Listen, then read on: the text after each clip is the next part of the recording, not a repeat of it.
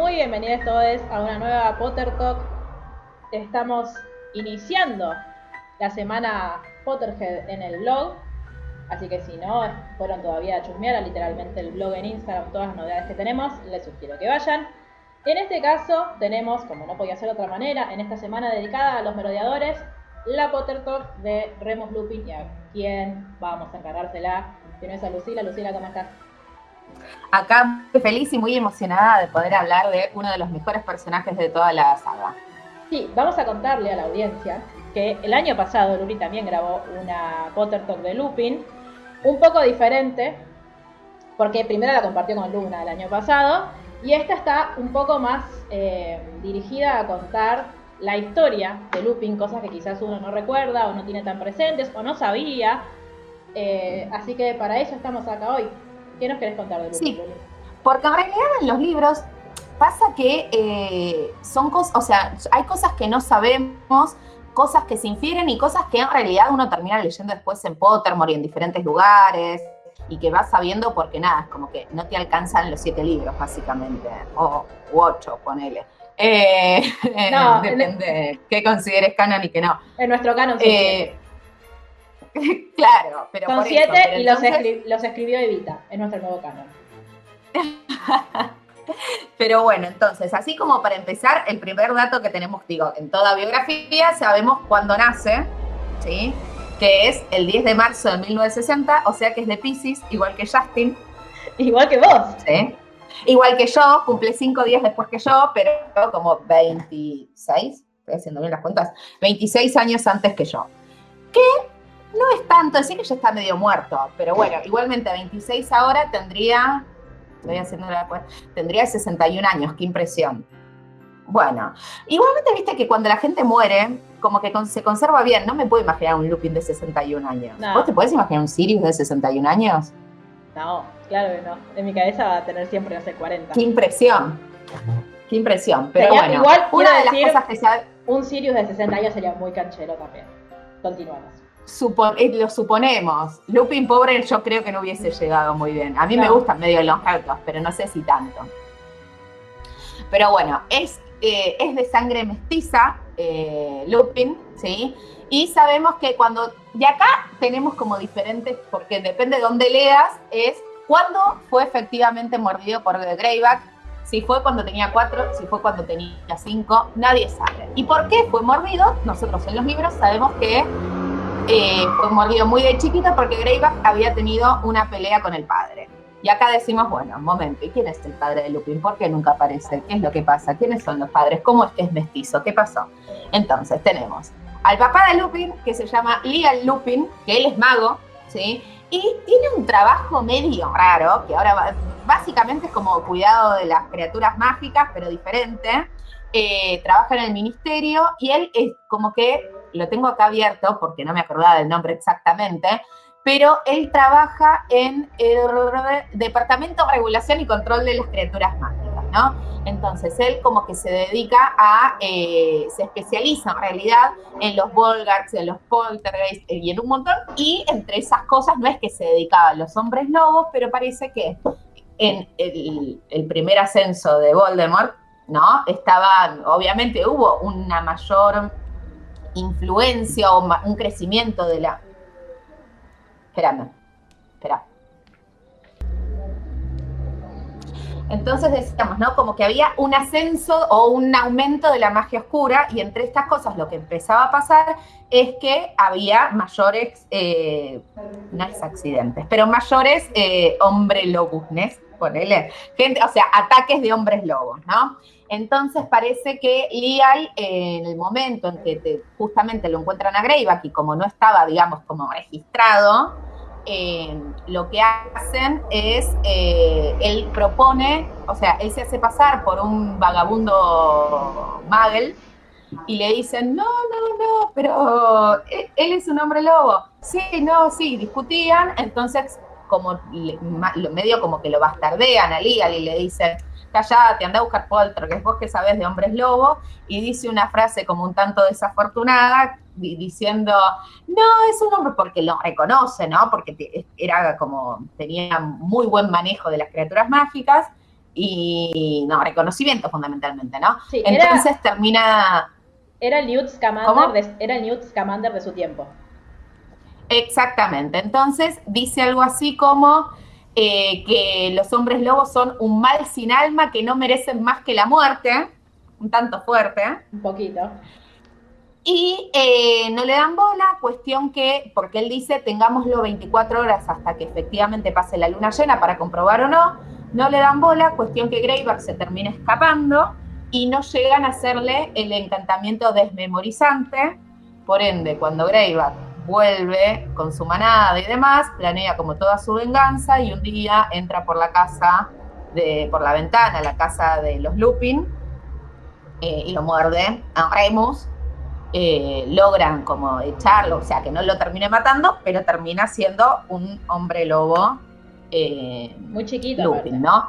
De muy chiquito, por eso, entre 4 y 5 años. Entonces, justamente, buscar tanto el papá, Lial, como la mamá, Hope, buscaron una cura, pero no existe la cura. Entonces, eh, se la pasaba mudándose como de estado en estado, de un lugar a otro, justamente a medida que en el momento en que empezaban a haber ciertos rumores, ellos se mudaban.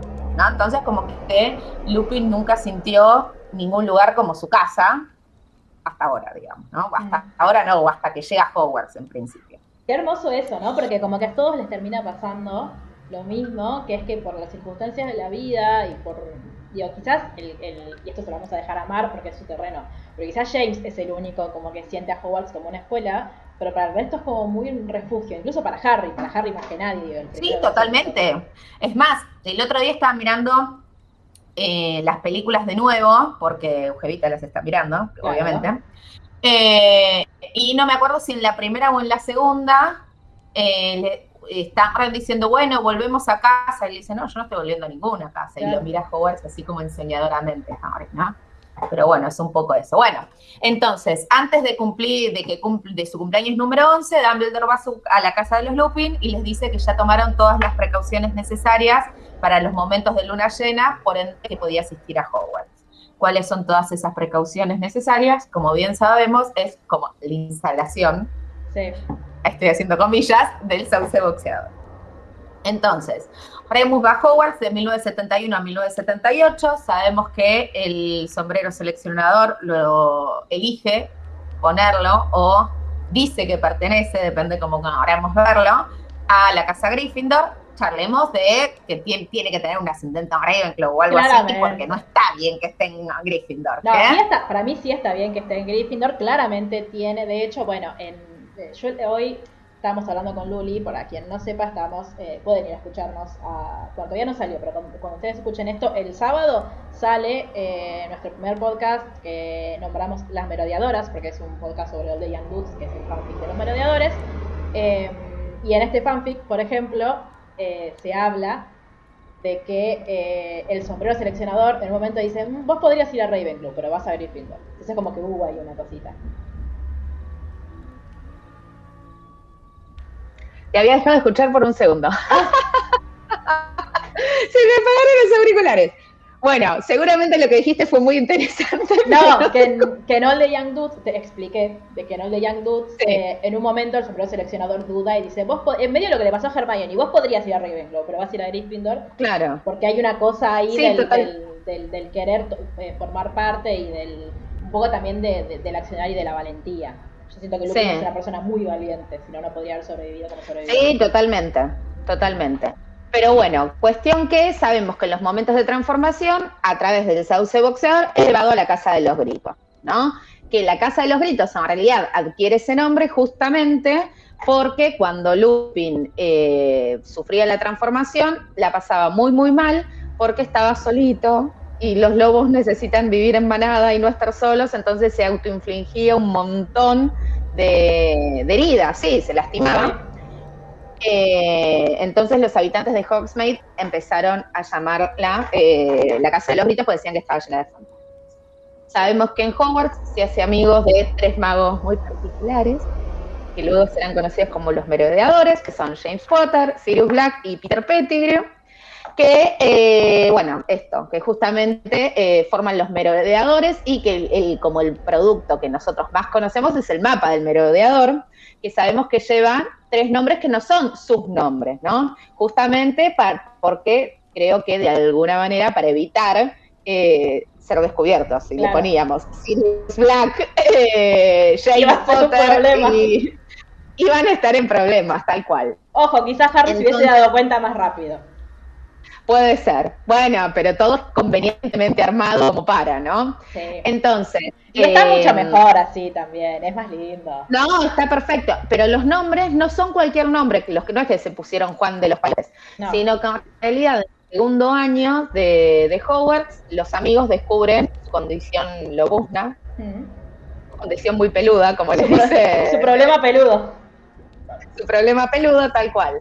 Entonces, eh, más tarde se convierten en animagos para poder acompañarlo y no que no se lastime tanto. Entonces, Sirius se hace un perro, James un ciervo y Peter una gata. Nada, no tengo nada que agregar a eso, ¿no? Entonces los nombres son de muy adecuado. Los nombres hacen alusión a eh, esta condición, ¿no? Y ojo, se hacen animagos en el último año, pero no están registrados en ningún lado porque es magia como muy, muy, muy avanzada y que te nada, burocracia. Tenés que pedir un formulario J9 y presentarlo ante la fiscalía, como medio complejo. Entonces, ante el relator de ellos. Eh, tal cual. El quinto año es nombrado prefecto, ¿sí? Porque era un alumno muy, muy, muy inteligente. Y sabemos que cuando sale de Hogwarts se convierte miembro de la Orden del Fénix. Eh, ya sabemos para qué, ya conocemos, pero para luchar contra Voldemort, para el mundo, bueno, pero pasan cositas, ¿no? Pasan cositas que no eh, vamos a hablar. Como que muere un montón de gente, otra un montón de gente termina siendo como es, eh, metida en Azkaban, bueno, cosas. Eh, finalmente sabemos que en, no sabemos nada, sabemos que nunca pudo tener un trabajo como muy estable a causa de su condición y sabemos que en el año 93 es llamado nuevamente al Colegio Hogwarts, no para hacer el secundario de nuevo, sino para... no le eh, faltaban materias. Eh, es el miedo de todo el mundo, ¿viste? Me llaman y me dicen que no di biología. Eh, que es profesor de defensa contra las artes oscuras, ¿no? Le, ofrecen ese lugar maldito, como ya sabemos, pueden haber años. Obviamente, al final, o sea, justamente como nadie dura nada, en este caso es porque sin querer queriendo a eh, Snape se le escapa que es hombre lobo y obviamente todos los padres eh, de nada, padres que no son como muy comprensivos con nada, no quisieron que Remus eh, siga ahí, digamos, ¿no? Porque pensaban que iban a morder a todos. Entonces, en el año 96, o sea, igualmente coincide también con el nuevo levantamiento de Voldemort, ¿no? Entonces, en el año 96, eh, Lupin se infiltra en una manada de, hombres lobos, justamente, digo, bajo las órdenes de Dumbledore, para justamente tratar de ver qué es lo que estaba pasando, ¿no? Sí. Eh, una vez que ya muere Dumbledore, muy triste de la saga, eh, horrible.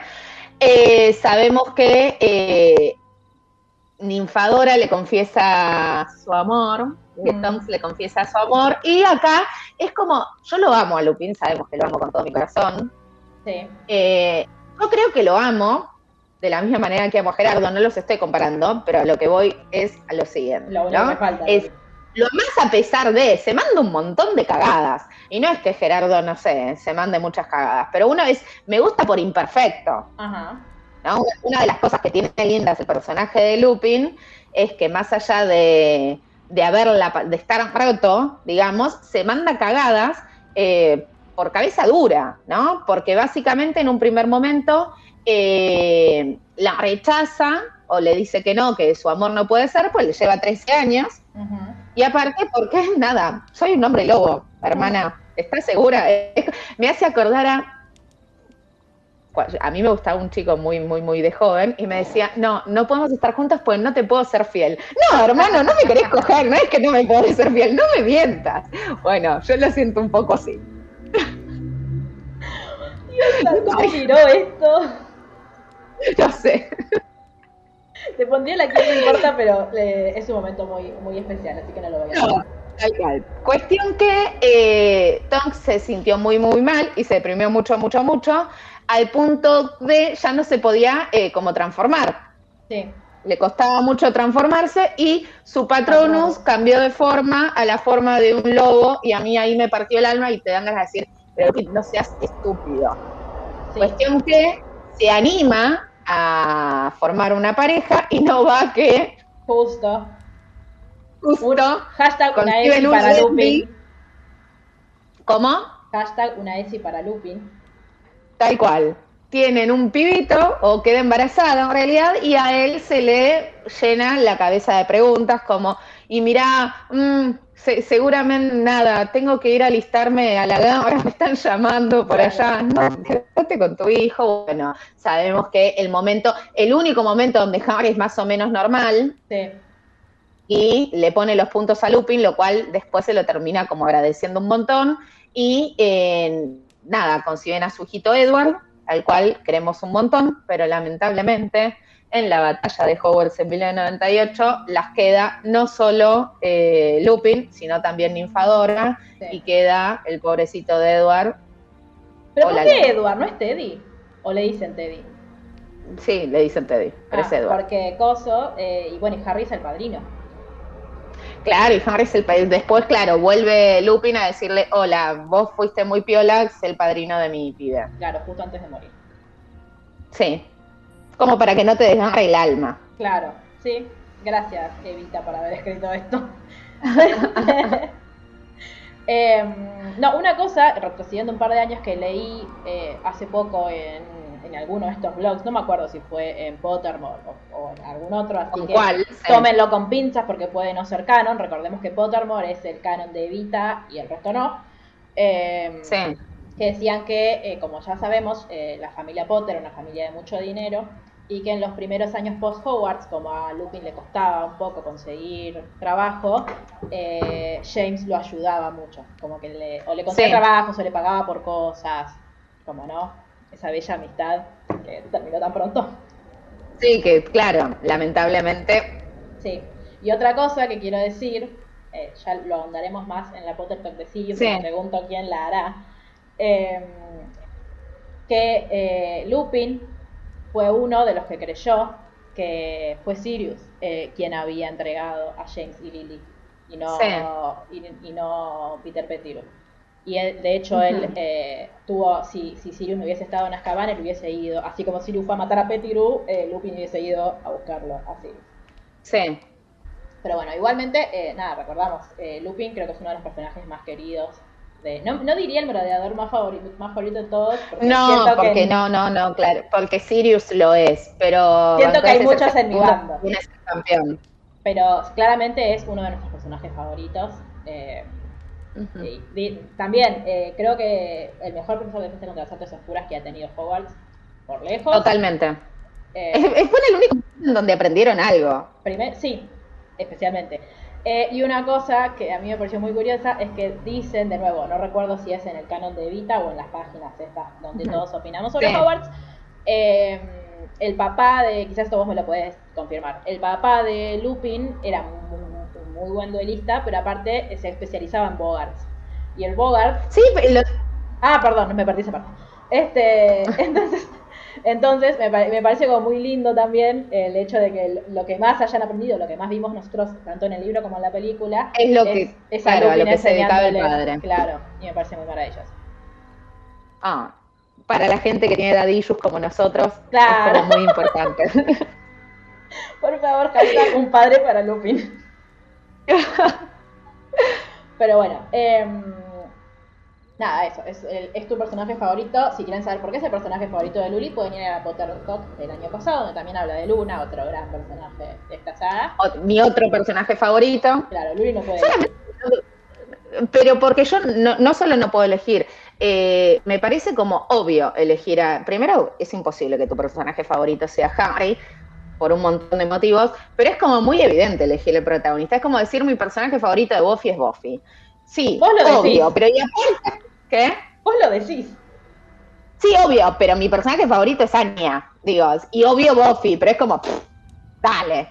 Ok. Entonces, estamos Harry Potter, descubramos todo el universo que acompaña a- al niño que sobrevivió. Absolutamente, y aparte que nos da tan, digo que veintipico de años después de, de su creación y de su publicación, Sí, nos seguimos sigue- hablando. Nos sigue dando cosas para hablar, para pensar, para reflexionar y para entretenernos. Les recuerdo, este es mi gran momento de chivo para decirles que este sábado 31 de julio, si ustedes lo están escuchando después, ya pueden ir a escucharlo. Si lo están escuchando antes del 31 de julio, sepan Bien. que ese día, ese día sale el primer podcast de Las Melodiadoras, que somos eh, nosotras, básicamente.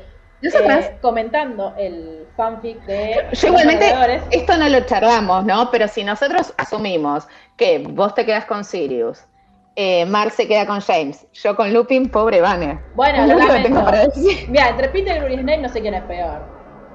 Adiós. Este, pero bueno, donde si ustedes no leyeron, no saben lo que es All the Young Dudes, van a arroba literalmente el blog en Instagram, ahí está todo explicado. Si quieren el libro, me mandan un mail a literalmente el blog, no, literalmente.elblog arroba gmail.com, yo se los paso y somos todos muy felices volviendo a Hogwarts y eh, conociendo la historia de los merodeadores Los y el traidor. Porque, nada, yo quiero quitarle, si, si hubiese forma de quitarle el título de merodeador, yo lo haría. Si hubiese forma de sacarlo del mapa, también lo haría. Pero bueno, lo charlaremos en el podcast correspondiente. Muchas gracias, Luli, Gracias a ti.